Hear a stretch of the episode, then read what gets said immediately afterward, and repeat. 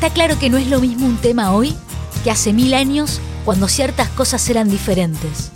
Y sin embargo, algunos temas son los mismos. Son y no son. Resulta que leemos un libro, escuchamos una canción o vemos una obra que se escribió en otro tiempo y decimos, pero está hablando de todo lo que me pasa y se creó hace tanto tiempo. Por eso uno siempre va a tener una sensación dual. Como que está hablando de algo que viene desde siempre, pero que adquiere nuevas formulaciones. Y en ese sentido, no podemos separar la danza de los estereotipos, de la discriminación, de la salud mental. Son parte de lo mismo. Si es por eso, yo a los 18 fui a un psicólogo. Digamos, por una cuestión de creerme el mejor del mundo. Cuando después del concurso de Moscú llegas a tu país y todos te admiran, todos te aplauden, la prensa, bla, bla, bla, llegas a un momento que, bueno, te lo crees. Para mí fue muy muy difícil aceptar que por suerte ese amigo representante en el momento, Lino, me diera el número de un psicólogo para decir, ok, cálmate, estás maltratando a medio mundo, todo. Y me ayudó muchísimo. No fue la compañía que me lo dio, sino un amigo. Y me ayudó muchísimo. Yo ya esa vez después volví otras veces cuando para mí fue quizás no son cosas importantes, pero eran cosas importantes porque aprender a decir que no. Cuando hacía seis años no tenía vacaciones. Esa obsesión por no perder nada. Saber decir no. No. Este año, este periodo es para mí. Este periodo para mí. Descansar. Mi cuerpo necesita, mi mente lo necesita, bla, bla, bla. Y acostumbrarse a eso. Yo creo que, que es importante no sé si tener un psicólogo, pero tener alguien en la compañía en el cual medie y que quizás, si no se media, tener la posibilidad de mandarlo a un lugar, digamos, hablar con alguien totalmente diferente dentro de la compañía, dentro de los familiares, dentro de los amigos, como para que poder ayudarlo a solucionar eso. Pero también tiene que salir de uno, no esperar siempre. Volvemos a lo mismo, ¿no? De conocerse uno. Nadie te obligó a estar ahí. Sé que vos querías estar en esa compañía, genial. Vos querés estar ahí. Pero también uno sabe que va a un lugar donde es exigente, donde esa exigencia es parte de la historia de la danza y va a seguir siendo. Pero sí no significa que esa compañía no tenga que no ayudarte. Quizás no es con el director, es quizás ir a recursos humanos a pedir esa ayuda y de ahí quizás sí van el director para avisarle que está este problema, para que el director sepa que está esta situación. Si tenemos en un teatro alguien de recursos humanos que tiene una experiencia un poco más que quizás un director o que un maestro, que no significa que no la tenga, quizás también ellos ya tienen una experiencia relacionada con eso, entonces pueden ayudar. Pero lo importante me parece que saber a dónde hay que ir. También significa que la institución tiene que ser muy claro, cualquier problema está esta persona que los va a ayudar. Yo creo que eso en casi todas las compañías está ahora. Creo que eso está ya como muy específico. Quizás está más por la discriminación, por todo lo, todas otras cosas, y no es una cuestión de eh, problemas de ansiedad o problemas de físico, problemas psicológicos que a veces un ser humano tiene normal en la vida cotidiana de poder pasar, ¿no?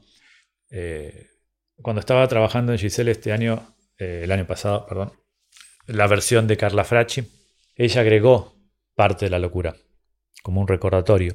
Y va no tanto de la locura, sino como la decepción de lo que ella se imaginaba.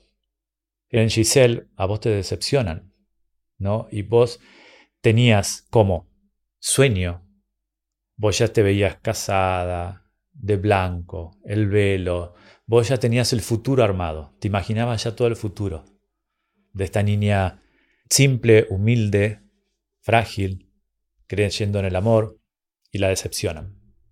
Entonces, toda esa parte de la locura es más una decepción de lo que uno quería en la vida. Dentro de esa decepción Carla puso un, como un recuerdo de lo que ella quería llegar a ser. Esto me, hizo ver a mí la locura de Giselle no tanto como locura, sino como decepción de la persona, con uno, con lo que uno quería. ¿Qué te pasa en la vida? Vos querés esto, esto, esto y, y de golpe, paf, te lo cortan, te lo sacan, se acabó. Y teniendo un futuro para la decepción. Y esa decepción es la que la mata. Porque ella ya tenía problemas de corazón. Digamos, no, no es que la locura la mató, sino ella ya tenía una enfermedad. Pero sí esa decepción que tuvo por el amor. Porque no, no saber qué hacer, no saber cómo reaccionar, no saber a dónde ir a pedir ayuda. Porque ni siquiera la madre la puede sacar de ese momento. No sé, a mí me cambió mucho esta versión en cuanto a no llamar la locura. Es un tema raro porque también al mismo tiempo nosotros, nuestro trabajo también es interpretar cosas. Nuestro trabajo está en eso, justamente. En tener que pasar por una decepción, bueno, en un momento ser un borracho, en un momento descubrir tu primer beso, tu primera relación, matar a alguien. Y son cosas que quizás en la vida cotidiana está, no te lo aceptan tampoco. Matar a alguien, ¿te lo aceptan? No. No está bien visto tampoco. No estaría bien visto. Entonces, creo que eso para mí está cambiando mucho ahora. Quizás antes era mucho más estricto. Ahora sí tenés dónde poder ir a hablar, dónde poder ir a buscar. Digamos, no solo por parte de bailarín, sino también creo que de nuestro lado, hablo como maestro, o de la parte de dirección, están más abiertos a todo eso. Yo veo a veces en la forma que ahora los directores tratan y aceptan mucho más, muchas más cosas que quizás antes. Eh, que antes, no, tenés que seguir. Ahora, ok, bueno, andar recursos humanos, te tratamos, digamos, eso está más abierto. Y desde arriba también es lo que yo veo con los directores que, con los que estoy trabajando, que es mucho más receptivo en todas esas situaciones. Antes, mismo en mi época, decir que ibas a un psicólogo, ya eras un loco. Y es una ayuda, es una, un lugar, yo por lo menos me sentía en un lugar donde uno podía hablar abiertamente sin tener favoritismo de ningún lado, ni familiares, porque la familia va a pensar de una forma, los amigos tienen su pensamiento y van a pensar de ayudarte de otra forma. Alguien que no te conoce, alguien que es neutro, que no le importa quién sos, qué haces, que tu vida. Si no te ayudaba a mi experiencia a descubrirte a vos, a entenderte a vos mismo, porque al fin y al cabo es uno quien trata de solucionar el problema que uno tiene, que quizás uno lo ve, pero no lo acepta, en aceptar eso. Ese es mi perro, mi perra Loli. Eh, creo que yo siempre digo, lo importante es que la esencia de lo que es también el cuidado de lo que es y el respeto de lo que es la danza, su historia, su trayectoria, que también se respete eso y no querer cambiar algo que, que es de por vida y que, bueno, que es algo diferente, ¿no? Como es el fútbol, como es gimnasia artística, como es el tenis. Hay estructuras, hay situaciones, hay un formato de... No significa que hay que estar cerrado, tiene que ser así, ¿verdad? O tiene que... No, digo, pero hay cosas que son una base. Ese equilibrio que justamente en la danza el equilibrio es lo principal.